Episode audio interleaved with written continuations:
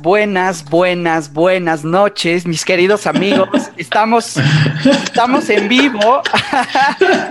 estamos en vivo eh, a través de YouTube. Y les quiero decir que les quiero decir que estábamos aquí en un debate a toda la gente que se está empezando a conectar andábamos en un debate súper interesante de, una buena noticia para ustedes, este, se los compartimos ya de una vez, este, que estamos, eh, la Liga del Fan Racing está invitada a un evento importante aquí en México, que es el encuentro anual del CEMEFI, del Centro Mexicano para Filantropía, y pues estábamos ahí un poco eh, delineando que, de qué vamos a hablar y, de temas interesantes, pero bueno, estamos eh, en vivo completamente, siendo las seis con tres de la tarde aquí en México y Colombia, 8 con 03 de la noche en Argentina y Chile. Un fuerte abrazo a todas y a todos los que nos están viendo.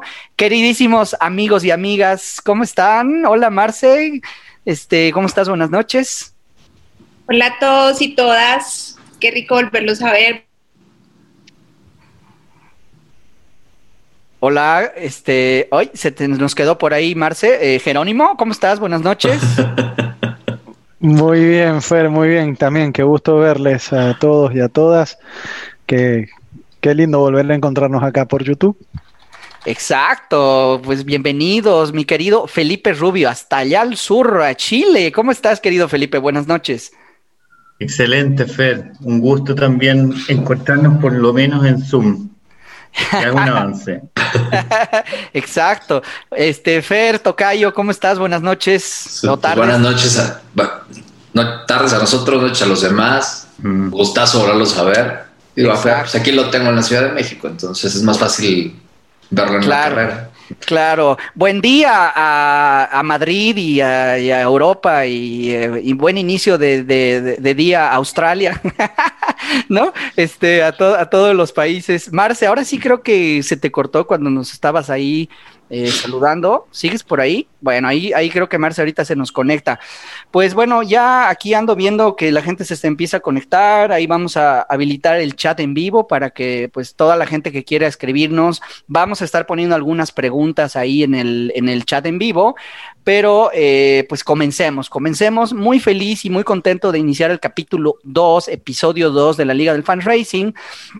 Eh, creo que el episodio 1 tuvo buenas, eh, buenos resultados. Este, tuvimos como casi 200 personas ahí que, que, vieron la transmisión en diferentes momentos, así que esperemos que este esfuerzo que estamos haciendo los cinco eh, sirva para todos ustedes. Al final, eh, esta idea, este, este caminar es para que las organizaciones suban el nivel, suban un poquito las estrategias que están haciendo a través de experiencia, a través de pura experiencia, que es lo que nosotros tenemos aquí. Y bueno, habiendo saludado a todo Latinoamérica, agradeciendo a Grafoscopio que siempre está apoyándonos, eh, nada más brevemente explicarles que esto, de nuevo, por si nos ven por primera vez, que la Liga del Fan Racing es una iniciativa que va a ir saliendo dos veces al mes, donde vamos a ir hablando y debatiendo de diferentes temas de lo que es la recaudación de fondos, procuración de fondos, fundraising, como le llamen en tu país. Eh, y estamos muy contentos de estar en el episodio 2. Les vamos a dejar la primera pregunta de la noche, justamente, y con eso empiezo el tema que hoy nos tiene aquí conectados. Un tema no me van a dejar mentir, mis queridísimos amigos. Ahí está. Y se va la pregunta. A ver, los contenidos. Hablar de los contenidos es hablar de eh, un tema bastante grande, ¿no? Por ahí, Fer, también que, tú tienes ahí la profesión en temas de comunicación, pero hablar de contenidos en el tercer sector es, es, es un tema bien, bien complicado, no solo porque eh, a veces no tiene la organización un equipo de comunicación o es que a veces eh, no necesariamente tenemos el enfoque o a veces no necesariamente tenemos la estrategia y eh, por un lado estamos comunicando algo y por otro lado el área de fundraising está haciendo otros esfuerzos. Entonces, el tema de hoy es contenidos, contenidos y el tercer sector. Y miren qué padre para que empiece el debate. Les voy a, les he traído unos datos bien ricos. Eh, he conseguido solamente estos datos de México. Ayúdenme si ustedes tienen por ahí, este, Jero, Marce, Felipe, eh, algunos otros datos de sus países. No los he logrado encontrar, de verdad que los he buscado, pero eh, ahí les quiero comentar unos datos sobre el tema de qué hacen los internautas al momento de consumir contenido en Internet. Las cinco top actividades eh, digamos, en el tema de consumo de contenido, la primera es comunicarte con tus contactos, con tu familia, con tus amigos, estar en contacto. Segundo, escuchar música. Tercero, ver televisión o ver streaming. Cuarto, leer libros. Y quinto, escuchar radio o podcast, ¿no? Este, son como los top cinco actividades. 53 a 59% lo hacen a través de Internet tradicionalmente un 15 o 14% y ambos por ahí de un 27, 32% va variando, ¿no? Un poquito los, las top actividades. Entendiendo que aquí hay como 60 millones de, usuarios activos en, Facebook, 58 millones en YouTube y 42 millones en, en, WhatsApp, pero independientemente del tamaño de la red, ¿no? Independientemente de para qué se conectan, aquí hay un tema bien importante que se los quiero lanzar y es lo siguiente, entender más allá, digamos, de qué red utilizan, entender qué tipo de contenido eh, se genera y qué tipo de contenido genera consumo. ¿No?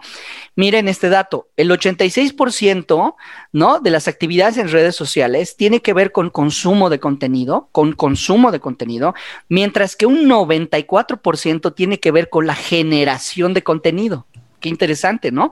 Consumo versus generación. Entonces, más o menos eso qué significa que por cada foto que se genera y se sube a una de estas redes sociales, se consume un producto, un servicio, 1.52 de ese producto o servicio, ¿no? Por cada foto, por ejemplo. Y entonces, estamos viendo que hay una cantidad abismal de generación de contenido y si a eso le sumamos la aceleración digital que ha, venido a traer el COVID, ¿no? Este, eh, ahora todos están subiendo y cada vez vemos más generación de contenido. Entonces, para empezar, ¿qué me dicen ustedes sobre el tema de qué tan estratégico es tener una buena generación de contenido para una organización social? Marce. Yo arrancar. Por favor, Marce. Le, diste el pase, Fer. Sí, claro. qué caballero. La paró de pecho. bueno, em, yo siento que, las organizaciones sociales, no solamente para los contenidos, sino para todo, pues deben pensar en varios elementos muy importantes cuando crean ese plan de contenidos. Primero, tener un plan. Generar contenidos no es, no es solamente subir fotografías, poner videos, escribir, contar, em, todo eso está incluido. Eh, pero cada vez tenemos que ser un poco más estratégicos con a quién le estamos hablando y qué queremos de ese público del que estamos hablando. ¿sí? Y en eso se basa todo nuestro plan de contenidos. Em, ¿cuál, es, ¿Cuál es la diferencia entre cuando arrancamos hace unos años a generar contenido de organizaciones sociales para que otros nos buscaran, nos vieran, nos posicionáramos como es nuestro lema, posicionarnos primero. Eh, la diferencia es que ahora hay muchísimos contenidos parecidos a los nuestros, hay muchísimo consumo de contenidos y los canales son también diversos. Entonces, Exacto. Tanto, general como Perdón, es que nada más te fuiste un segundito, Marce, pero si puedes repetir los últimos 10 segundos. Tienen que ser diversos, decías. Claro, y como, y como es tan diverso, pues debemos ser, saber a dónde apuntarle, ¿sí? ¿A qué apuntarle? ¿Quién consume nuestro contenido? ¿Cuánto debe durar ese contenido? ¿Qué calidad debe tener ese contenido? ¿Qué hay dentro de esos contenidos? Y ahí empezamos a encontrar un abanico de posibilidades inmensas y hay que buscar dentro de las organizaciones los contenidos, es decir, los tenemos, los producimos, los hacen los participantes de nuestras organizaciones, em, nuestros aliados, nuestros influencers, nosotros, nuestra área programática. No se trata de coger lo técnico y montarlo en los contenidos, pero sí de tener una diversidad de fuentes que, nos generen eso, innovación, que nos generen eh, y sobre todo estrategia para saber a quién, cómo y de qué manera les podemos hablar. Ok, ok, perfecto. Pues entonces sí coincides que es un tema estratégico. ¿A qué le toca ahora? No, ahí va. Ahora Marce aquí, no, no, es con turnos, ¿no? Sino que.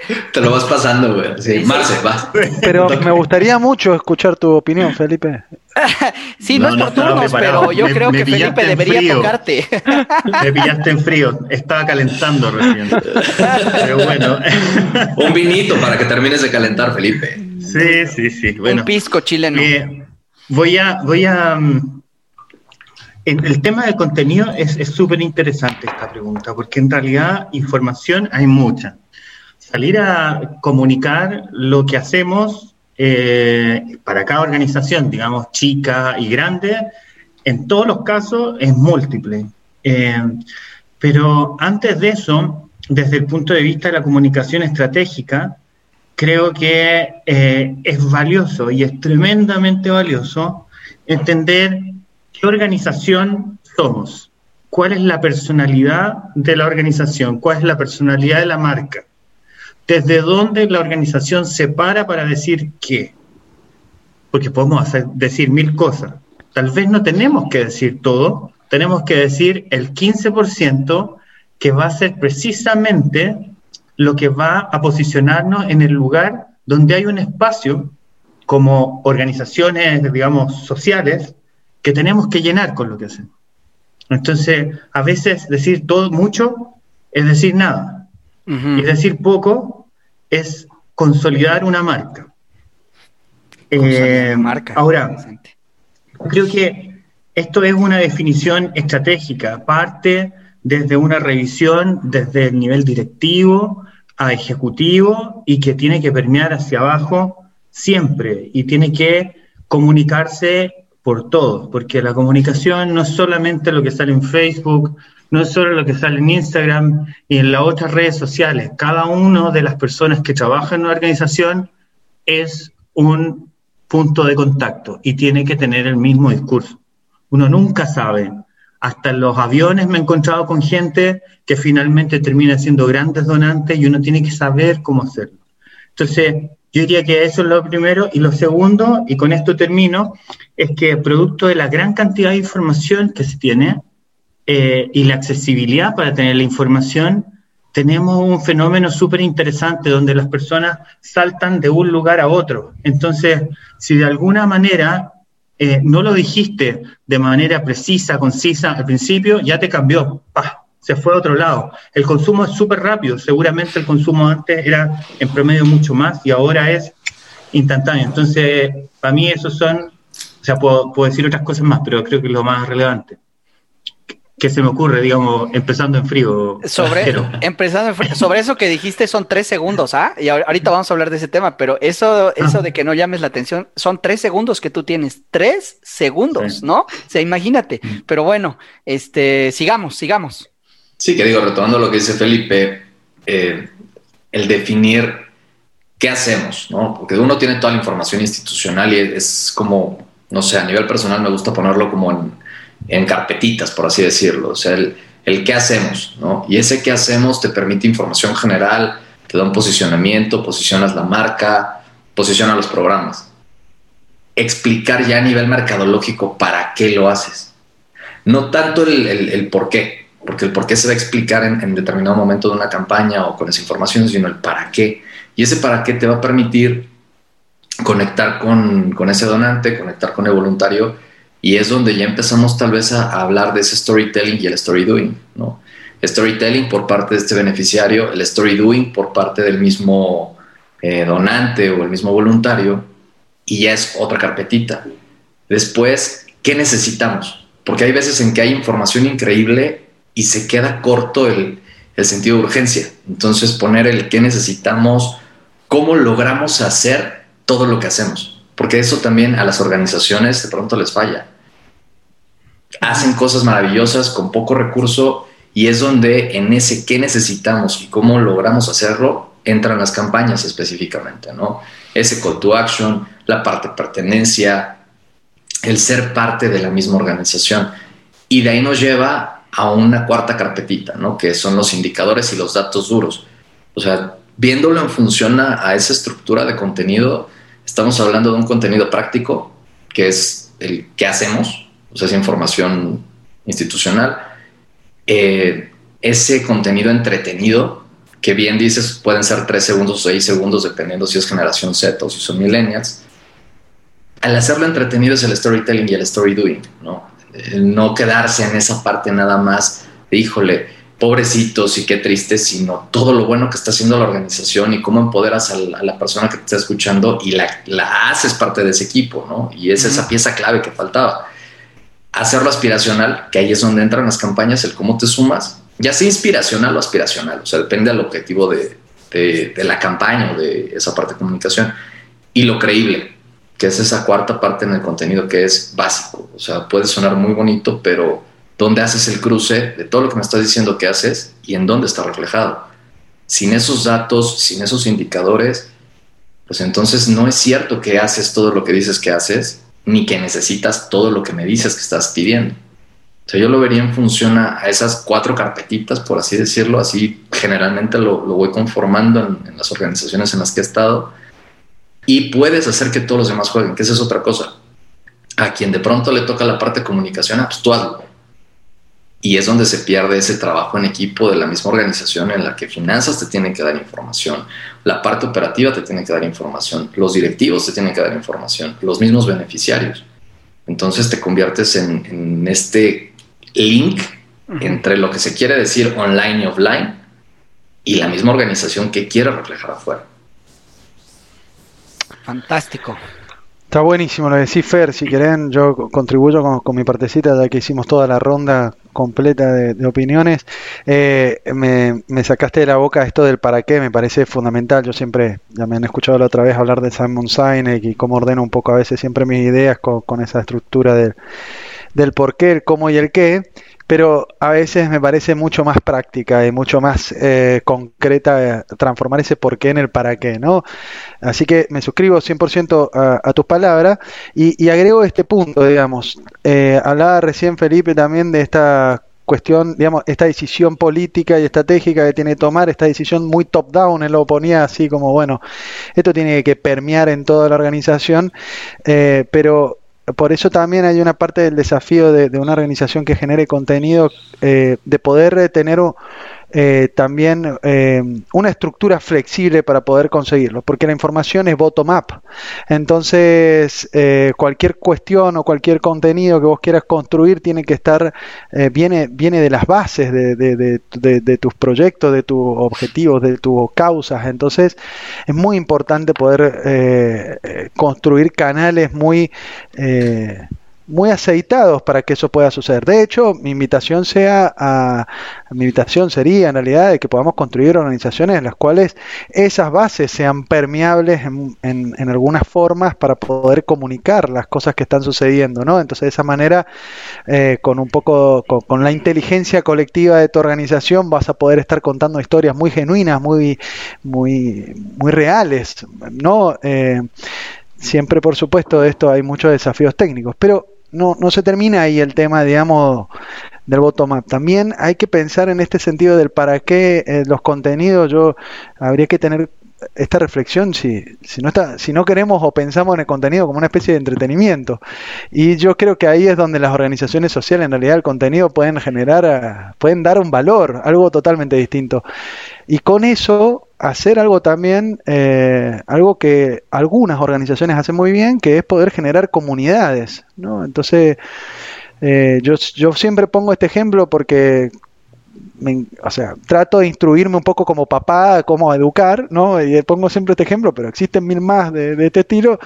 Eh, qué, bonito sería que una organización que es tan experta en la educación de niños o niñas como, como conocemos nosotros a varias, puedan enseñarnos, bueno, las mejores tips para poder hacerlo en nuestras casas, ¿no? Las, reflexiones que, que, hay detrás de eso. Y se pasa lo mismo con, el ambiente, pasa lo mismo con la salud, pasa lo mismo con un montón de cosas que ocurren, ¿no? También. Eh, en, nuestras sociedades.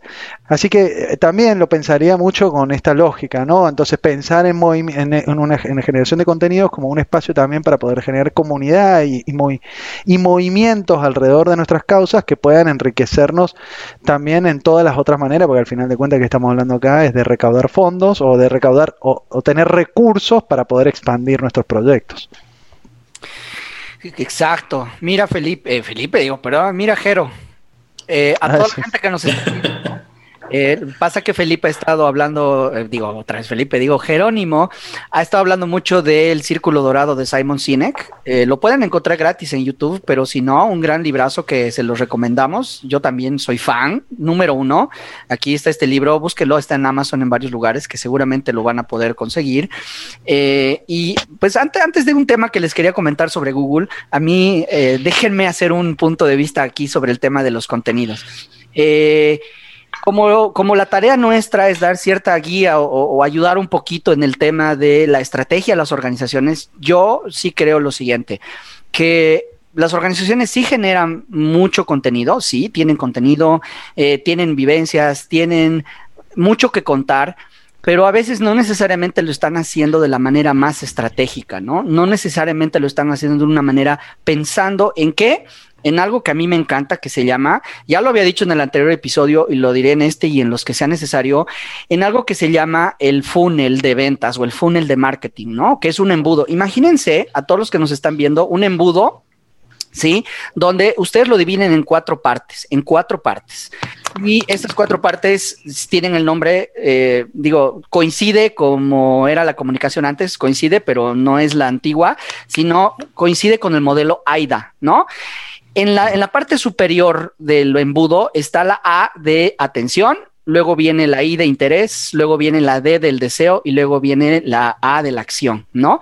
¿Qué significa en temas de generación de contenidos? Al menos eh, funciona cuando estamos recaudando fondos, tener una lógica en el sentido de que qué contenidos yo voy a generar para la parte superior del embudo, donde la gente me está conociendo recién, donde yo tengo que llamar la atención, de lo que yo estoy haciendo.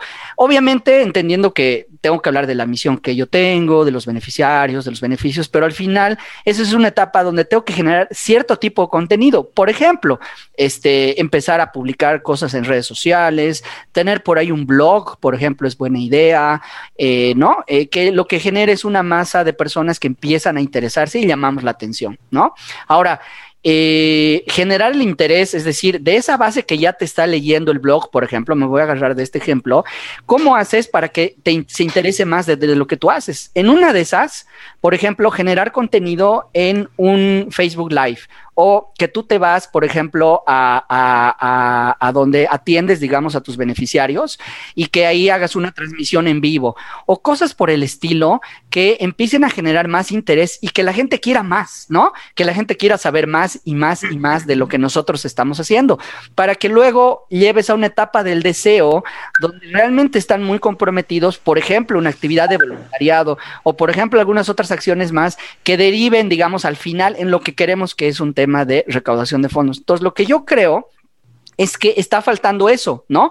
¿Y qué, quiero decir con eso? ¿Por qué está faltando? Porque eso lleva tiempo, ¿no? Llevar de un lugar a otro lleva tiempo y a veces organizaciones quieren, ya recáudame fondos para mañana, ¿no? Y el tema de los contenidos, ¿están de acuerdo? No, no, no funciona de la noche a la mañana. Es decir, la generación de contenidos para hacer pasar a una persona por todo ese embudo, pues lleva cierto tiempo. Entonces, lo que yo creo también que una estrategia de contenidos debe tener es estrategia, estructura y paciencia y algo de tiempo para que se vean los resultados, ¿no?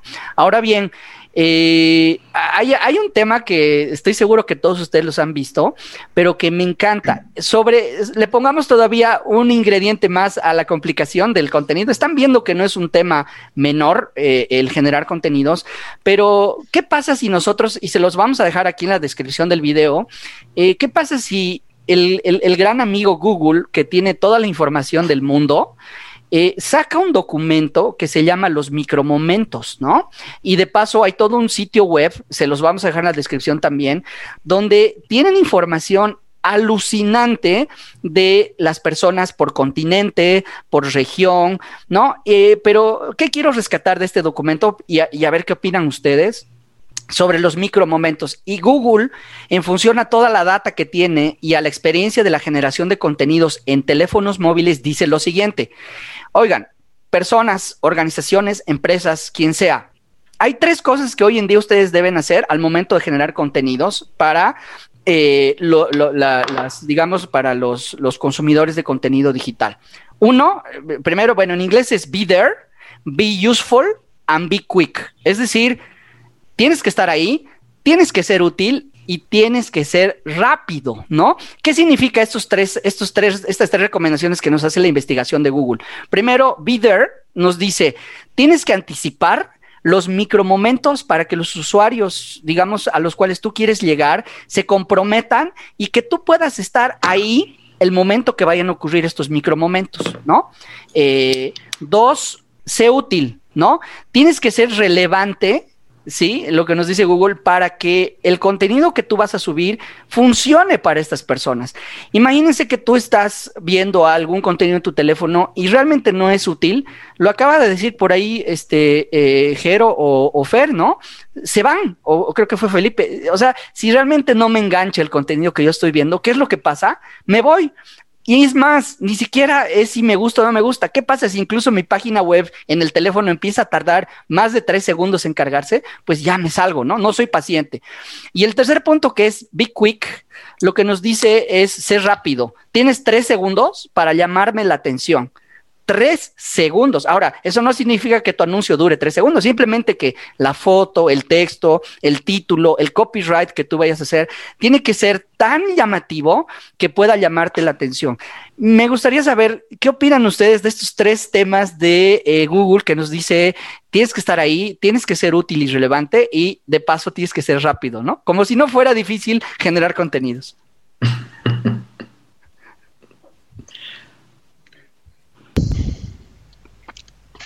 A mí se me viene a la cabeza este, Felipe cartel. dale. A mí se me viene a la cabeza este cartel que, que a veces sale, no sé, seguro en todos los países en donde sale sexo, vieron grandote y abajo es eh, algo relacionado al género, digamos, nada que ver, eso era como para llamar la atención. Se me viene un poco a la cabeza eso. Yo, yo, yo siento que, que eh, igual, eh, naturalmente, lo que, lo que sabe Google miércoles. Hay que ser Google también para hacer algunas cosas como las hacen ellos. Pero hay, hay experiencias, como vos estabas remarcando, estos tres puntos que me parecen súper valiosos. ¿no? Eh, ahora, eh, creo que estamos ante algo...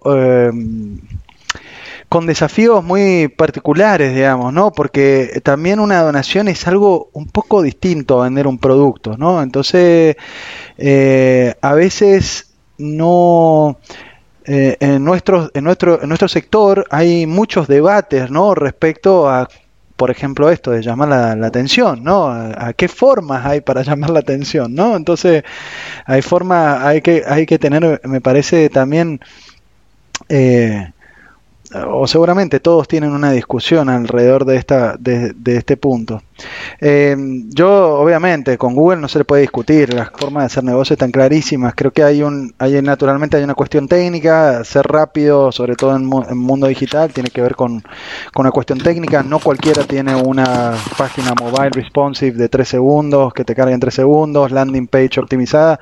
La inmensa mayoría deben estar haciendo cosas con Wix que duran 12 segundos. Entonces, y te ponen, obviamente, olvídate cualquier optimización SEO, cualquier optimización de, de, eh, no, o el sitio o el sitio está hecho por un voluntario o por un practicante. Digo, no es que esté mal, pero si le vamos a meter ciencia a lo que tú acabas de decir, pues también tiene que meterle ciencia en SEO, que implica al final un efecto en el tema del contenido, ¿no? No, estoy de acuerdo. A mí me parece lo que vos decís es relevante desde este punto de vista de que sí, eh, eh, que tres segundos tiene uno muchas más probabilidades de, de, convertir. Si llegas en el momento exacto, que es algo muy difícil de hacer también, ¿no? ¿Cuándo es el, ¿cuándo es el momento de donar, no? Es, complicado, o sea, todavía no la tengo tan, yo, yo muchas veces leí este, estos informes de Google eh, de los micromomentos, ya llevan varios, un tiempo, digamos, eh, trabajando en esto. Hay mucho de inteligencia artificial para lograr este tipo de cosas, ¿no? O sea, no es que hay una cabeza que tiene tan clara cuándo va a llegar el momento en, el, que a alguien se le, se le ilumbra la cabeza para donar, ¿no? El otro día leía, por ejemplo, este caso en donde Amazon le ofrecía a una mujer eh, productos de, de embarazo porque en función a sus... Y la mujer no lo sabía, digamos, ¿no? Pero eh, le había llegado productos de regalos porque en función al, al, al comportamiento que estaba teniendo, eh, el, propio algoritmo pudo saber de que ella estaba embarazada y después se dio cuenta, después uh, cercioró que estaba, que estaba embarazada. Entonces, yo digo que esto también de, de encontrar el momento justo es un desafío bien, bien complicado de lograr, pero a los cuales tenemos que ir, ¿no? Esta es la aspiración realmente si queremos tener las mismas oportunidades, optimizar de las mismas maneras que las hacen las demás industrias. Completamente de acuerdo. Este, vamos a poner la segunda pregunta de la tarde aquí para la gente que nos está siguiendo. Ahí va. Y nos da pie como para empezar a hablar de un tema que es también ya empezando a entrar un poquito en, materia, ¿no? Yo les pregunto a ustedes, eh, que están liderando, han liderado eh, organizaciones grandes, internacionales, países, en el caso hay de, de, de, de Jero, de, Felipe, ¿no? Este, liderando pues, toda una región, varios países a la vez, eh, o, siendo la cabeza de la organización, por ejemplo, como Marce, ni qué decir, este, Fer. En la experiencia de ustedes, ¿no? Que han estado viendo todo esto, ¿Qué les recomendarían o qué creen ustedes que ha sido la mejor estrategia de generación de contenidos en las organizaciones donde ustedes han trabajado? Es decir, ya hablando un poquito de, la experiencia de ustedes, ¿qué es lo que más ha funcionado en temas de estrategias de generación de contenidos? Pues bueno, yo, les cuento un poco mi experiencia al llegar a, la fundación donde estoy actualmente. Y um, generalmente cuando uno llega ya, es decir, ya ha habido un trabajo de generación de contenidos. Lo primero es saber quién los lee, quién nos ve, qué si leen, qué si ven, qué si, qué si nos siguen, qué no nos siguen. Y pues para eso está la data, que creo que es súper importante. Poder poder generar un mapa, una fotografía de nuestros contenidos, ¿sí? Entonces ya hemos hecho cosas con contenidos, unas mejores que otras seguramente, unas que nos han funcionado, otras que no, pero todo eso está registrado en Analytics, por ejemplo, y nos puede decir, mira, la, el post que más leyeron fue el día tal de septiembre, que fue el día del odontólogo, y eso es lo que la gente le fascina. Entonces, basados en, estos análisis, ese puede ser un buen punto de partida para saber efectivamente si lo que hacemos, ¿sí? muchas veces no entramos como a analizar, sino, sino nos parece que dentro de la intuición, mira que nos han dado hartos likes o que mm, tenemos muchos seguidores desde el día que o lo peor, Marce, perdón que te interrumpa, o lo peor que pues se puede hacer es, ah, no, a mí me gusta este tipo de anuncio, ¿no? O sea, como que tú eres la audiencia y tú sacas todo pensando que tú eres la realidad absoluta o tu mamá o tu amigo, ¿no? Y que, creo que a veces sí se comete ese error. También pasa mucho, Fer, que hay desarticulación, digamos, en eh, un poco lo que decía Fer antes, de toda la organización. Entonces, generalmente la estrategia de contenido la maneja comunicaciones, pero no tiene nada que ver con la estrategia programática o no tiene nada que ver con la estrategia de voluntariado. Y entonces es ahí donde nos perdemos, ¿cierto? De, de pues, este abanico de posibilidades. Entonces, creo que una buena recomendación es analizar lo que tenemos, analizar en qué nos ha ido bien, eh, si queremos seguir esa línea, si los resultados son buenos, si los resultados no son tan buenos, por dónde nos vamos a lanzar para hacerlo. Otra cosa muy, muy importante son las audiencias. Ahora se usa mucho la gestión de audiencias o la gestión de contenidos. Y ese gestor de audiencias, que puede ser también la misma persona de comunicaciones con ayuda del resto, debe tener, nosotros lo trabajamos como una pirámide. Ok. Y es qué porcentaje de mi contenido va para quién, ¿sí? Y eh, digamos que el mayor porcentaje de, contenido, por ejemplo, en, el caso nuestro, es para los pacientes. Sí, es muy importante. Ah, Hay otra cantidad de contenido que es para los voluntarios. Son 220 voluntarios operando y haciendo cosas. Hay otro contenido muy importante que es para las alianzas, otra y hay uno más chiquito que están haciendo que es el de donantes individuales. Entonces, aquí hay un mensaje claro y clave y es, no todas las organizaciones sociales generan contenidos para recaudar fondos. es decir, todos los contenidos no son para recaudar. Ya, ya, lo veo, o sea, yo me sorprende tu experiencia porque yo hubiera puesto en la pirámide abajo a los donantes. Claro, y, y seguramente la pirámide puede cambiar y podemos empezar a crecer un poco más nuestros contenidos hacia donantes cuando tengamos más donantes. Ah, y cuando, cuando, y cuando también pues le pongamos un poco más de foco, de inversión y demás a ese, a ese objetivo que son los donantes. Pero la pirámide sirve para, para que la persona que dirige la estrategia y que recoge la información de todas las áreas pueda concentrarse en qué por ejemplo, cuántos días de la semana le tengo que hablar a los pacientes, cuáles días, cuáles días me va mejor con los pacientes, eh, en qué horarios posteo, bueno, ya el detalle, digamos, de cada una de las redes sociales y en qué red social o en, qué red social o en qué canal o a través de qué debo hablarles. Entonces, creo que esas son recomendaciones importantes para la estrategia y eso nos facilita mucho, mucho la vida de estar posteando de todo, para todo el mundo, en todo lado, sí, que tiene mucho que ver con lo que ya ustedes han hablado sobre, sobre para qué y sobre a quién y sobre qué, etcétera. Pero, pero esas serían como, como recomendaciones básicas, pues digamos desde la experiencia de una organización pequeña que va, que va, que va a ir cambiando su estrategia de contenido y que empieza a aparecer en otros escenarios, ¿sí? Hay organizaciones que deciden, por ejemplo, no estar en una red social, está bien, Está bien, claro. Eh, hay otros que dicen, tenemos que estar en LinkedIn porque, porque es una red muy importante para empresas, es muy importante para esta audiencia, para todo lo que lo técnico, lo que tiene que ver con, con el personal, etcétera. Entonces, por ahí creo que puede ir la cosa. Excelente, gracias Marce. Me quedo con lo de la pirámide, me gustó. Sí, que ahí como lo maneja Marce, igual en las organizaciones en las que me ha tocado preparar esa parte de contenido, no nada más en la parte de comunicación, sino desde procuración de recursos. Básico es la planeación estratégica. O sea, y jugando hasta con lo que te dice Google ahorita tiene, tiene sentido porque en una planeación estratégica de ahí el siguiente escalón para abajo es el plan de desarrollo. Y del plan de desarrollo el plan de procuración. Y dentro del plan de procuración de fondos tienes el diseño de las campañas. Y cada una de las campañas tiene esta parte de comunicación en específico, pero si no definimos quiénes son los públicos, y eso es algo que a mí me gusta mucho ya cuando lo bajas a un canvas de negocio social y ves que no mm. es un solo target, sino tienes tres o cuatro, entiendes, así como, como dice Marcia, ¿no? Tienes al beneficiario, tienes al este, inversionista social o donante, tienes de pronto al voluntario, tienes a quien no sabe que existes y tú eres la solución para él. Entonces tienes cuatro tipos de mensajes y cada uno de esos, dependiendo la edad y dependiendo la, la plataforma, es un mensaje distinto. Tal vez en uno va a ser una story, en otro va a ser una fotografía, en otro va a ser un video, en otro va a ser un audio. Y es ahí donde a nivel personal, cada vez que trabajo con mi equipo, sí les digo, a ver, vámonos por tres cosas básicas. Captar, retener y crecer, ¿no? Y esas tres cosas nos permiten fidelización y potencialización. O sea, fidelización de aquellos que nos están conociendo y estaban y potenciar a aquellos que están y que de pronto podemos hacer crecer tal vez no nada más en la parte de un voluntariado más largo, sino de convertirlo en donante o que nos vincule. Y es ahí donde de pronto juego con algo, a lo que me gusta llamarle el tope, ¿no? La tecnología, los objetivos, las personas y la estrategia.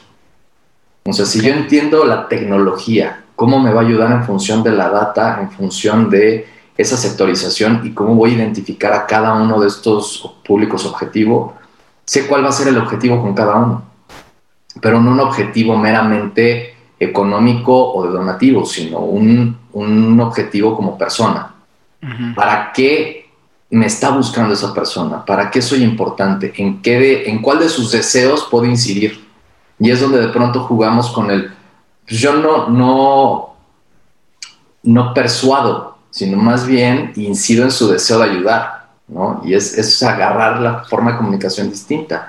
Y para eso necesitas una estrategia. Entonces, Puede ser que la parte técnica sea primero o puede ser que lo veas desde tu público objetivo y veas qué parte técnica utilizas, pero sí me gusta tener ese orden y, esa claridad de qué tenemos en, la mano, cuántos nos pueden dar esa información y cómo vamos a estarlo jugando entre todos, porque como les decía hace ratito, si, si la misma organización nos involucra pues tú como parte de comunicación, como ese ente de, ah, pues él lo tiene que sacar y se tiene que ver bonito y tiene que llegar a todos, pues no estás realmente vinculando a los demás.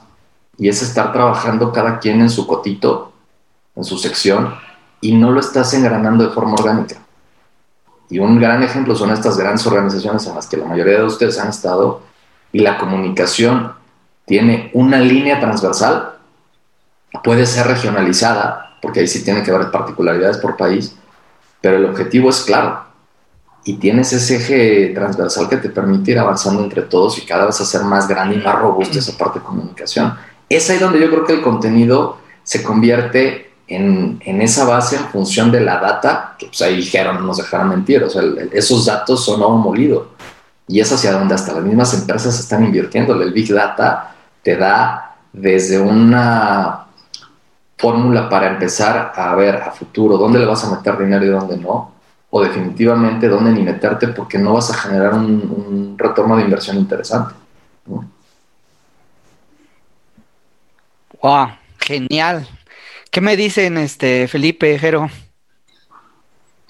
Bueno, eh, sí, estaba pensando en, las personas que tal vez están mirando eh, esta transmisión y los que después van a hacer, van a mirar el, digamos, el YouTube que va Es probable que muchas organizaciones o personas vengan de organizaciones grandes, ¿verdad? Y ahí les hace sentido el Big Data y eso, y, y es una forma de trabajarlo. Eh, pero hay otras que son organizaciones más pequeñas, locales. Hay organizaciones que son incluso cerradas. Estamos hablando, por ejemplo, en mi caso me ha tocado trabajar en distintos tipos de organizaciones, afortunadamente, eh, tanto religiosas como políticas, eh, de conservación, de infancia. Entonces, ahí, en ese momento, tú te comienzas a dar cuenta que esto no es una regla de Excel que agarras y dices voy a comunicar así. No, no, flaco, eso no pasa. Eso no, no es así. Tienes que aplicar tu, criterio y en ese momento y pensar, eh, ok, eh, ¿quiénes somos? Es lo primero. Para mí de nuevo vuelvo a lo mismo. ¿Cuál es nuestra personalidad de marca? Y eso lo tenemos que transmitir siempre. Creo que en la otra vuelta de conversación también llegamos como a una conclusión en general de que por haber exceso de información y tratar de decirlo todo en poco tiempo no decimos nada. Entonces, mm. a veces es mejor decir poco pero preciso. Porque la gente no anda por ahí, se levanta en la mañana y dice, uff, hoy día quiero donar. A ver quién me pilla en la calle y me saca una firma. Exacto. Ay, ojalá que me aparezca un anuncio en Facebook de una ONG. Exacto, eso no pasa. Entonces, si una persona te va a donar es porque realmente tiene un interés genuino, tiene algo, tiene una inquietud que tú le llevas y conectas, digamos, esa inquietud con la causa y le resuelves algo. Aunque uno dice, no, y me hice una captación. No, no, el, el Facer sí hizo una captación, sí, seguro. Pero la persona se fue, digamos, súper contenta, porque ahora se siente parte de algo mayor.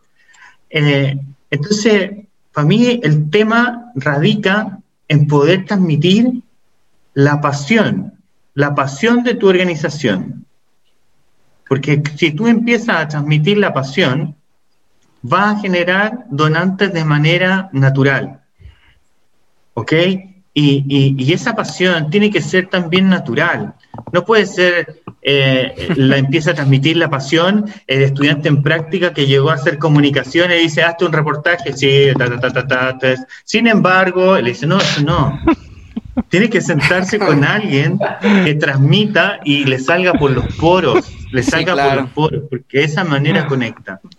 Eh, y en otras, en otras ocasiones, eh, la comunicación es súper interesante.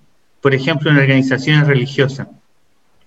Uno se puede armar una campaña espectacular, pero quien transmite es el sacerdote. Él ni pide la plata, él ni pide la plata. Él conversa, transmite lo que es comunidad. Los políticos, claro, ahí tienen otro. Y muchas veces, por ejemplo, en conservación, es la persona que está haciendo las mediciones sobre el animalito, el, crecimiento de, de, los árboles. Entonces, la, quiénes somos, la pasión, a quién le transmitimos y desde dónde hablamos de forma genuina. Wow, súper, gracias Felipe. No, pues ya, pasión. Hermoso, Felipe, ¿eh? estoy así. Conmovido. Voy a hacer una fundación. ¿Dónde dono? Te van a ser los primeros donantes. ¿Dónde dono? La liga se va a llamar, Liga de Franquicia. Sí, por cierto, a partir de hoy ya pueden donar a la liga. No, mentira. Eh, no, ah. tengo, la verdad, me, me quedo último en esto y con poco para agregar, pero estoy 100, o sea, suscribo 100% a las palabras de Felipe. De hecho, en este, en esto de responder tal vez algunas, eh, algunos ejemplos, me gustan mucho algunos ejemplos de techo. Eh, Hablo de opiniones personales y además de los resultados que he visto que logran, ¿no?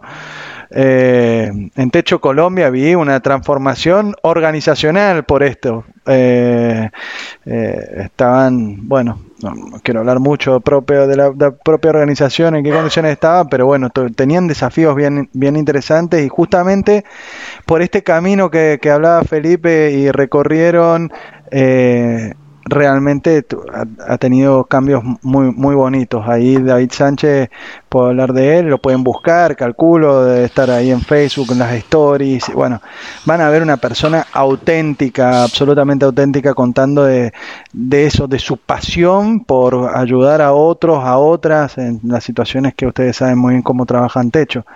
Hay otra, hay otra persona con la que trabajo como voluntario, eh, eh, por momentos es, de una fundación muy chiquitita, se llama Multipolar, acá en la Argentina, se llama Mariana Famá, y, es alucinante, alucinante la manera en la que ella se expresa, digamos, todas las situaciones, su, su fundación se dedica a apoyar a gente en situación de calle, y bueno, y ella te cuenta las historias que tiene todos los días, todos los días. Entonces, y, y, bueno, tiene un realmente un don para escribir, naturalmente, ella se dedica a eso, ama escribir, eh, pero la forma en que conecta con la gente, cada vez que levanta la mano y dice, che, necesito, aparecen 200 mensajes abajo, 500 mm, likes, 700 likes en LinkedIn, que es donde, bueno, ella más, más se comunican, quiere, o, o al menos donde yo más la sigo. Eh, existen muchas de estas. Yo, yo, recién hablaba de la permeabilidad que creo que tenemos que tener las organizaciones, de poder construir organizaciones basadas en la confianza para que esto que vi, miren, hemos vivido nosotros, hemos formado parte de organizaciones que la transpiran todo el día, digamos, que están laburando de sol a sol por cosas, por, por, por milagros que ocurren realmente en la vida de niños, de niñas, de, de personas en todos lados. Y a veces está en eso, todo eso como no tapado, no sé, es como que no, no llega todo eso, ¿viste? Se, esperamos que haga toda esta energía de la que estamos hablando, toda esta energía con la que queremos transformar el mundo, que haga un camino muy raro, muy raro, ¿no? Es como que hay que, tiene que ir a la cabeza y después de la cabeza tiene que aprobarse en las asambleas de no sé qué personas y después, bueno, eh, se te vuelve complicado y la verdad es que después termina siendo una minuta lo que estás comunicando, una cosa... una minuta. Muy bien, Jero. Se dijo, ¿cómo es? Se dijo y se tenía que decir, este... wow, qué bueno, mejor dicho, no, mejor ejemplificado no puede haber sido una minuta, cierto. Pero, pero es, ahí para completarle a Jero, yo creo que los contenidos en las organizaciones tienen que ser responsables, o sea, en términos de, primero, involucrar a todo el equipo, segundo, lo que uno publica ahí lo ve todo el mundo, ¿sí? Y a veces nos preguntamos, pero ¿por qué será que no me dan like? ¿Pero será que no les gusta?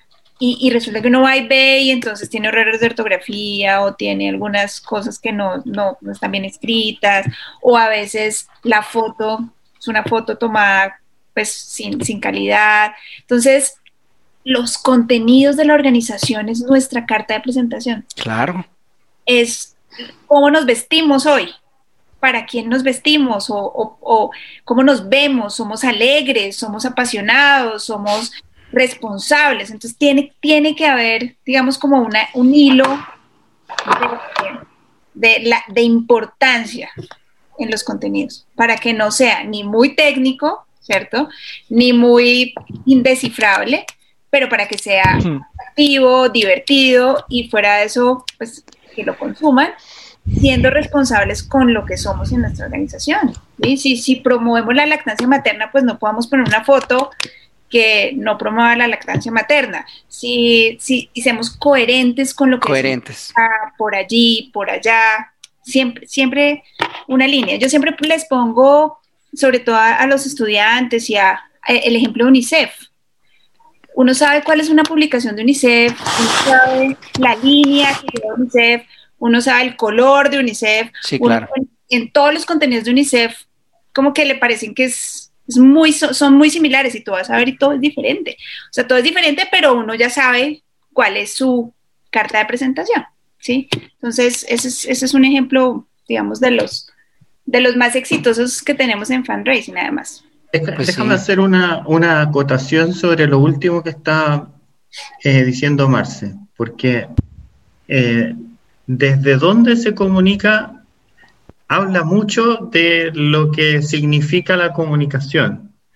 Por ejemplo, tomando el caso de UNICEF, en el caso de UNICEF, ellos tienen un área de comunicación que es total y absolutamente independiente de el resto del, digamos, que no está unida al fundraising.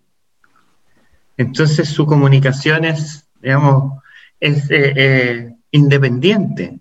Eh, en otras organizaciones está fundraising y comunicaciones. Y eso te, dice algo.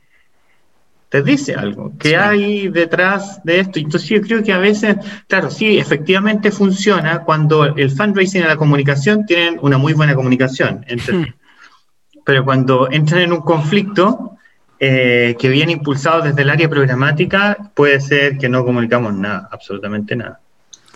Y eh, a, mí me gustaría, eh, digamos, en este tema contribuir con lo siguiente, porque han hablado ustedes de pasión.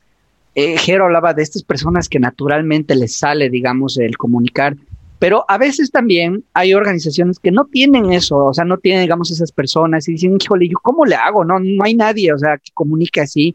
Entonces, a mí que me ha funcionado, digamos, habían trabajado en las organizaciones que ustedes saben, en las que yo he trabajado, internacionales, pero también locales, si yo lo tuviera que resumir como en una receta, para ti organización que estás viendo esto y que eres entre pequeña y mediana, que dices, ok, pero a ver, ¿por dónde empiezo? ¿No? ¿Por, dónde eh, me queda claro, pero una estrategia, me hablan de estrategia, me hablan de contenidos, pero si yo quisiera empezar mañana, ¿por dónde empiezo? ¿No? ¿Por dónde comienzo?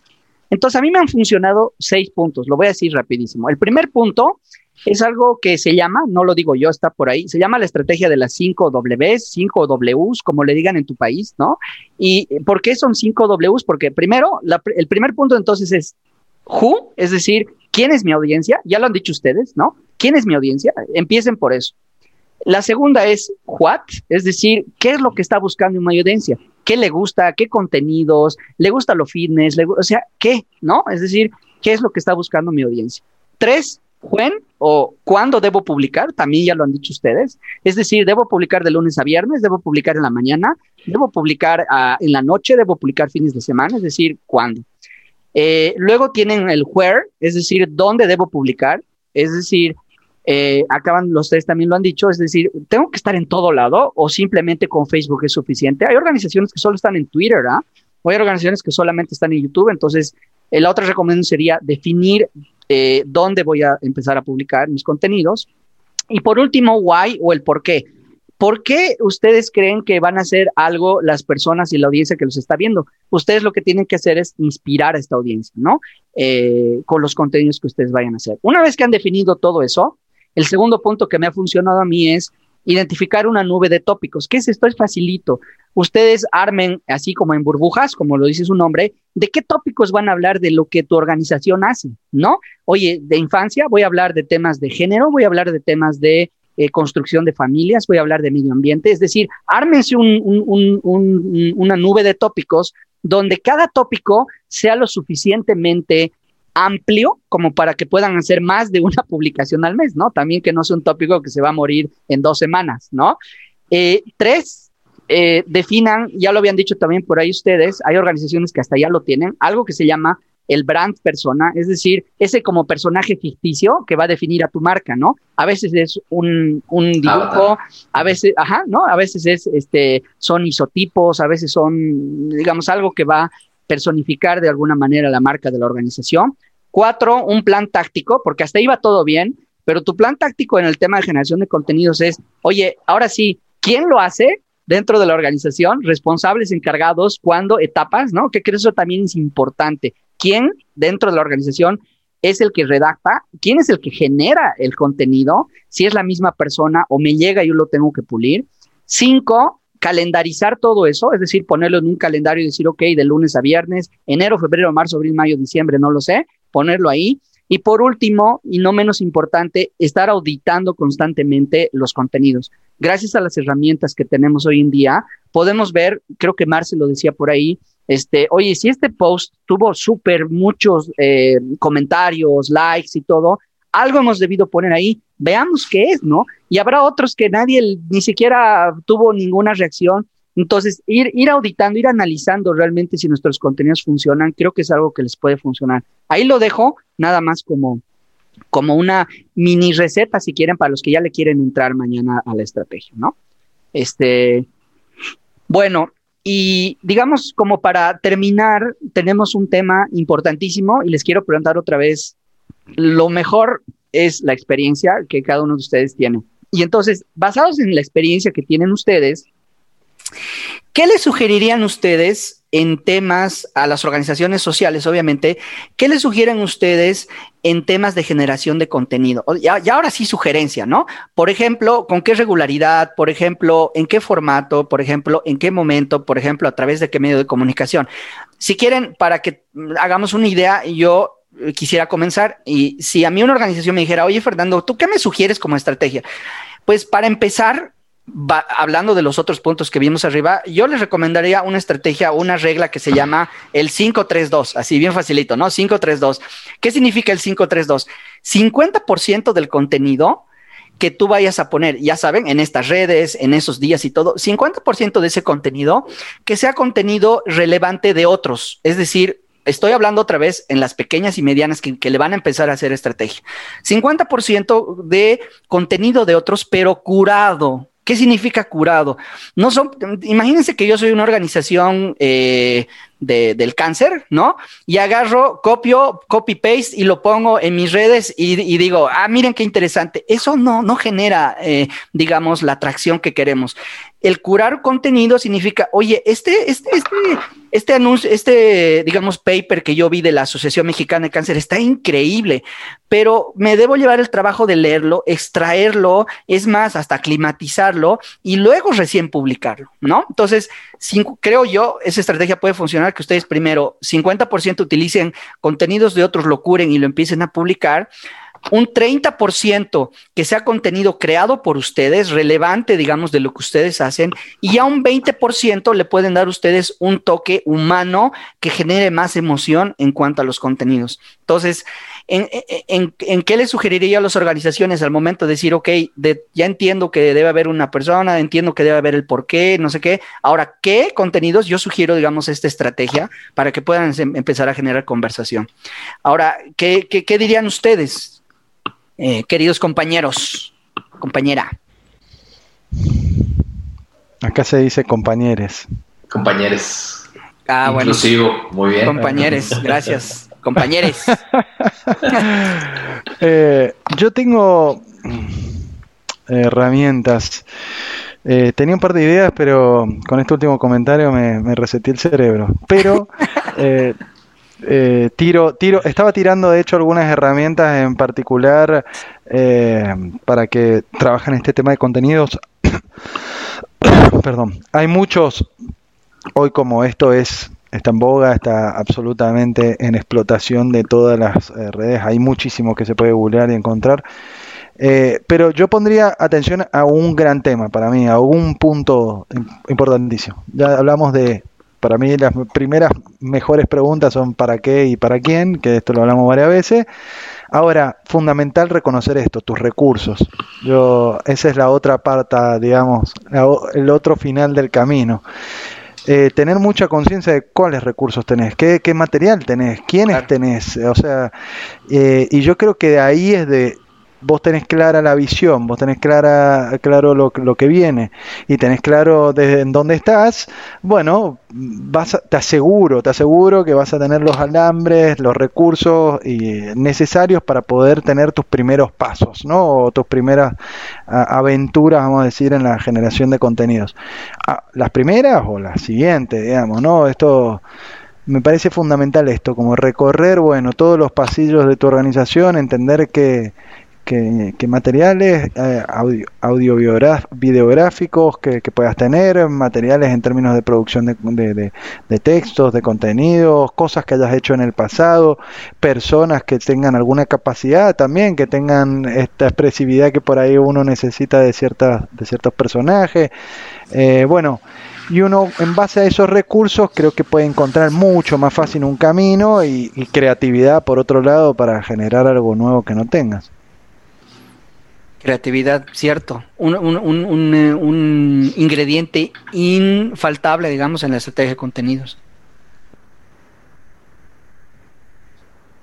Sí, que ahí yo, por ejemplo, va, Felipe. No, no, dale, dale, adelante. Digo, ahí, jugando un poquito con lo que decía Jero, y, y sí, ahí sale mi parte de, comunicólogo y medio mercadólogo a su, a su vez, sí es tener... Eh, una estrategia, pero con, distintos eh, escenarios. El escenario ideal, el escenario normal y el escenario pesimista. Y esto va a permitir que ese target que ya seleccionaste, los recursos que tienes, el tiempo que le vas a dar, las metas que tienes de cada cosa se puedan evaluar. Y eso nos lleva a que ese plan de acción tenga tácticas de implementación muy específicas. O sea, es hablar que ese contenido tiene que estar actualizado, tiene que estar organizado y se le tiene que dar un seguimiento. Si, si no le damos ese seguimiento, entonces a mi forma de ver lo que en su momento antes nada más se medía en, redes sociales, que era el, el, ROI en redes sociales llamado Impact of Relationship o la mm. relación del impacto, también ya se lleva a la parte offline, ¿no? O sea, ese contenido que tienes, si lo sumas a la participación que estás viendo, sea con un call to action, sean voluntarios, sean más beneficiarios, sean más donativos, eso lo divides entre la actividad, qué está pasando. Y es donde empiezas a ver si existe un impacto general, un impacto de esa idea que aventaste, un impacto tal vez de, de la campaña, o si en su momento se perdió y ni siquiera generaste una tendencia, ¿no? Que jugando con esto que decías de Google hace unos minutos, esos micromomentos y esa esa relevancia te llevan a ser tendencia. Y lo rápido sería, a mi forma de ver, la pertinencia. O sea, no porque estés sacando información todo el tiempo y le pegues o impactes a algunos, es bueno. La pertinencia te va a permitir que eh, empates con el propósito de algunos, porque, como dice Felipe, ¿no? No todo el mundo se levanta diciendo, ¿a qué organización le voy a donar? Aquí está mi cartera y va todo, ¿no? No, y hay quien de pronto tuvo una pesadilla horrible y dijo, ah, tengo que hacer algo por el mundo porque se va a acabar. Sea, hay muchas variables. Y es ahí en donde esa tendencia de esos temas puede ser que no es un trending topic, pero para un grupo en específico se convierte en relevante y a ti te da confiabilidad, te da fidelidad a esa persona o grupo de personas y te da un, un gatillo muchísimo más ágil para poderle estar dando información directa. O sea, y eso puede ser una organización chiquita, mediana, las grandes pues tienen hasta agencias que les trabajan, ¿no? Y eso, cuando ya vemos una, una estrategia de comunicación, generalmente yo les planteo cuatro Cs, ¿no? El contenido, la construcción de ese contenido, la colaboración que se va a hacer para generar ese contenido bien construido y la conversación que se genera alrededor. Y no nada más en redes sociales, sino hasta en un evento de organizaciones que estén hablando de lo que estás presentando como contenido. Ahorita de quienes nos están siguiendo, están viendo la transmisión en YouTube, está Laura Vidales, que ella es la fundadora de Aquí Nadie Se Rinde.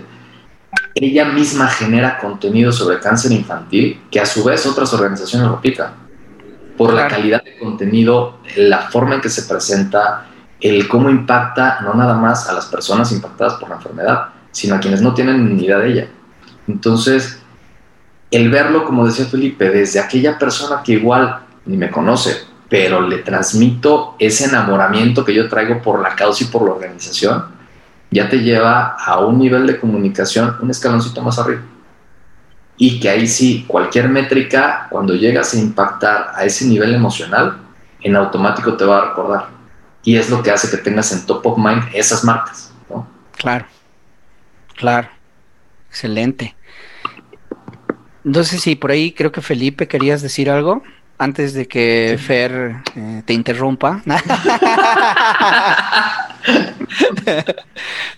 eh, sí, la verdad es que. Mentira, toca yo. Me, me siento. Bueno, experiencia en esto de las comunicaciones en, en ONG sí tengo un poco. Em, recetas, yo creo que em, Sugerencias, sugerencias. hay sugerencias y uno puede hacerle y las va acoplando, digamos, y las va decantando a lo que va ocurriendo. Eh, más que quiero contarles algo que me ocurrió. Esto fue el año 2000, eh, hace unos años atrás. Dejémoslo ahí. hace unos años atrás. Okay. Eso, dejémoslo así. Entonces, tenía la, había llegado recién a una organización y nos íbamos a tener una reunión de varios fundraisers en, Estados Unidos eh, y, algunos donantes importantes. Yo con el equipo teníamos que llevar, eh, digamos, eh, el, mensaje y tratar de sacar la mayor cantidad de contactos ahí. Pero la verdad es que yo como fundraiser, recién llegado, tenía, no me sentía realmente como que iba a poder transmitir la tremenda causa que era. Entonces eh, decidimos eh, y nos pusimos a pensar en aplicar creatividad, como decía Ger. Innovamos. Entonces nosotros nos fuimos a innovar. Nosotros armamos eh, algo que fue una experiencia en realidad virtual, en donde mostramos tres áreas una en Argentina, en Las Pampas, eh, una en el sur de Chile y una en el trabajo en los Andes de conservación, en donde las personas eran capaces de, eh, de, estar realmente en la cordillera de los Andes viendo con, los visores y con, los audios. Las personas eh, en vez de los otros estaban entregando folletos de lo que tenían, vendra y se sacaban fotos. Nosotros teníamos una fila tremenda porque cuando las personas llegaron al hotel, les entregamos un boarding pass que decía te invitamos a viajar al sur del mundo. Y cada uno llegaba y decía, yo quiero viajar. Bueno, da tu asiento, listo, y se inscribían. Nosotros le inscribíamos su nombre, correo, todo. Y cuando llegaba el momento, le mandábamos un mensaje y venía. Teníamos una fila tremenda. Lo que pasó es que metimos creatividad y fuimos capaces de diferenciarnos, no hablando una palabra, una palabra. Después hicimos, con esa información y a lo largo de las conversaciones posteriores en ese evento, eh, la posibilidad de traer a tres grandes donantes a eh, Sudamérica. Y les diría que la cantidad de cientos de miles de dólares que eso nos dejó fue increíble. Y además de la red de contactos que nos generó, fue maravilloso. Entonces yo creo que, aparte de todo lo que hablamos antes, yo creo que la innovación es un tema relevante y el mensajero en ese caso no fue ninguno de nosotros, fue la misma causa. Y eso fue lo más genuino que pudimos hacer. Muy bien, gracias, gracias Felipe, excelente. Jero, bueno, Marce, ¿no? Sí, yo, mm, yo quería solamente agregar como dos cosas que creo que hay que tener en cuenta desde las organizaciones. Y es, pues si bien hay que planear, pues hay muchas cosas que van saliendo de acuerdo a cómo se esté comportando el contexto. ¿sí? Hay que mirar para el lado hay que mirar qué está pasando, hay que mirar cuáles son las noticias de hoy, hay que mirar qué es lo relevante, porque a veces nos, nos centramos solo en el plan. Y es que mi parrilla de redes dice que hoy tengo que postear esto. No, claro. Resulta que el mundo se está muriendo de COVID y yo no digo nada del COVID. Entonces, sí. es muy importante saber dónde estamos y qué está pasando para aprovechar esos momentos pues de, de la mejor manera. A veces nuestras causas, uno dice, en emergencias nos va mejor, en, momentos de crisis la gente se vuelve solidaria. Eh, así somos los seres humanos. Los seres humanos apuntamos sobre todo a los momentos que tienen o mucha atención mediática eh, o que impactan a muchas personas. Entonces, por eso debemos estar como, como en, en esa jugada de qué está pasando. Otra cosa importante es poder ver también el, la big picture, todo el panorama de nuestros contenidos. A veces cuando nos centramos en una red social solamente o solamente en post o solamente nos olvidamos de que hay muchas otras formas de generar contenidos como las producciones audiovisuales, las historias, los podcasts. Mm. Eh, ahora hay una cantidad de cosas que, los hilos, en, las, por ejemplo en Twitter, que, que la gente no usa. Por ejemplo, cuando llegó el COVID, se volvió rápidamente súper famoso los, los webinars. Claro. Y toda la gente hacía webinars y entonces ya la gente no quiere entrar a un webinar más. Yo no sé si conectados aquí con nosotros. Esto no es un webinar. Qué buena promo nos está haciendo Marcia. Pero, pero claro, al principio pues era la novedad y todo el mundo se conectaba y después se volvió algo de tan, tan alto consumo que ya pues tengo que escoger a cuál voy, a cuál no voy, etc. Entonces por eso es muy importante saber cómo yo pego primero, eh, el que pega primero pega dos veces, cómo pego primero y cómo con, lo que decía Felipe, pues el, hacer algo diferente, viendo el contexto, me permite eh, llegar un poquito más alto. Despacio, ese es un, un gran mensaje, no hay afán, ¿sí? Despacio está bien, pensado está bien, a veces nos atacamos y mandamos y hacemos y queremos todo el tiempo, hacemos una campaña, una, celebramos un día, hacemos una, y todo en la misma semana y a veces uno dice, bueno, y esta organización, de tantas cosas. Y también, también el equipo se, se agota de, de, tener que hacer tantas cosas al tiempo, puede ir paso a paso, puede ir balanceando, en esa mirada grande, puede ir balanceando como en este mes tal cosa, como en este mes tal otra, como esto lo complementamos con esto, aquí podemos pedir apoyo de tal, y, y ahí se va completando. Pero, pero creo que es un tema súper interesante para todas las organizaciones que, que generalmente todas lo necesitamos. No hay una organización que diga, yo no necesito de contenidos, porque siempre estamos buscando interacción con el afuera, con el externo.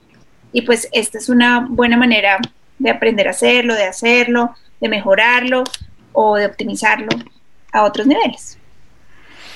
Súper, Marce, muchísimas gracias. Este, pues bueno, eh, creo que era todo lo que teníamos para, el episodio de hoy, salvo que ahora sí eh, es em, eh, abierto para todos y si quieren cerrar con algún punto, este, por ahí, este, Tocayo, Fer, Jero, Felipe, Marce, y si no, pues esperamos que les haya gustado este capítulo.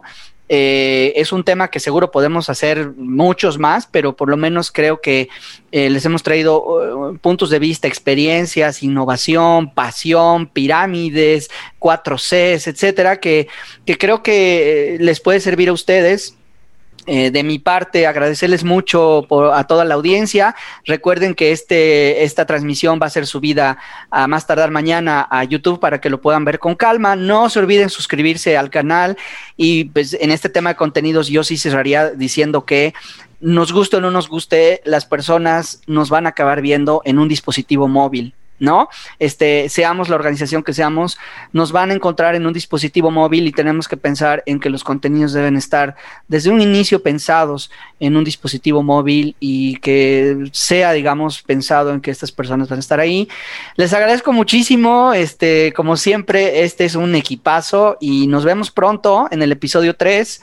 Eh, no se olviden suscribirse porque ahí ustedes van a recibir muchas notificaciones. Gracias. No sé si ustedes tienen algo más que, que decir, mis queridísimos compañeras, Ros, ¿cómo es? ¿Cómo dijeron? Compañeres. Compañeres. Bueno, perdón, yo digo compañeros y compañeras, ya está.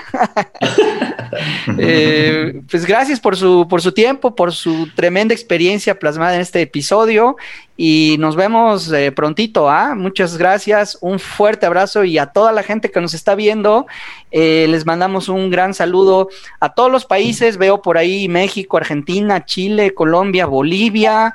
Eh, no sé qué otros países más han estado viéndonos. Muchísimas gracias y pues ustedes hacen todo este movimiento y nos inspiran para que sigamos.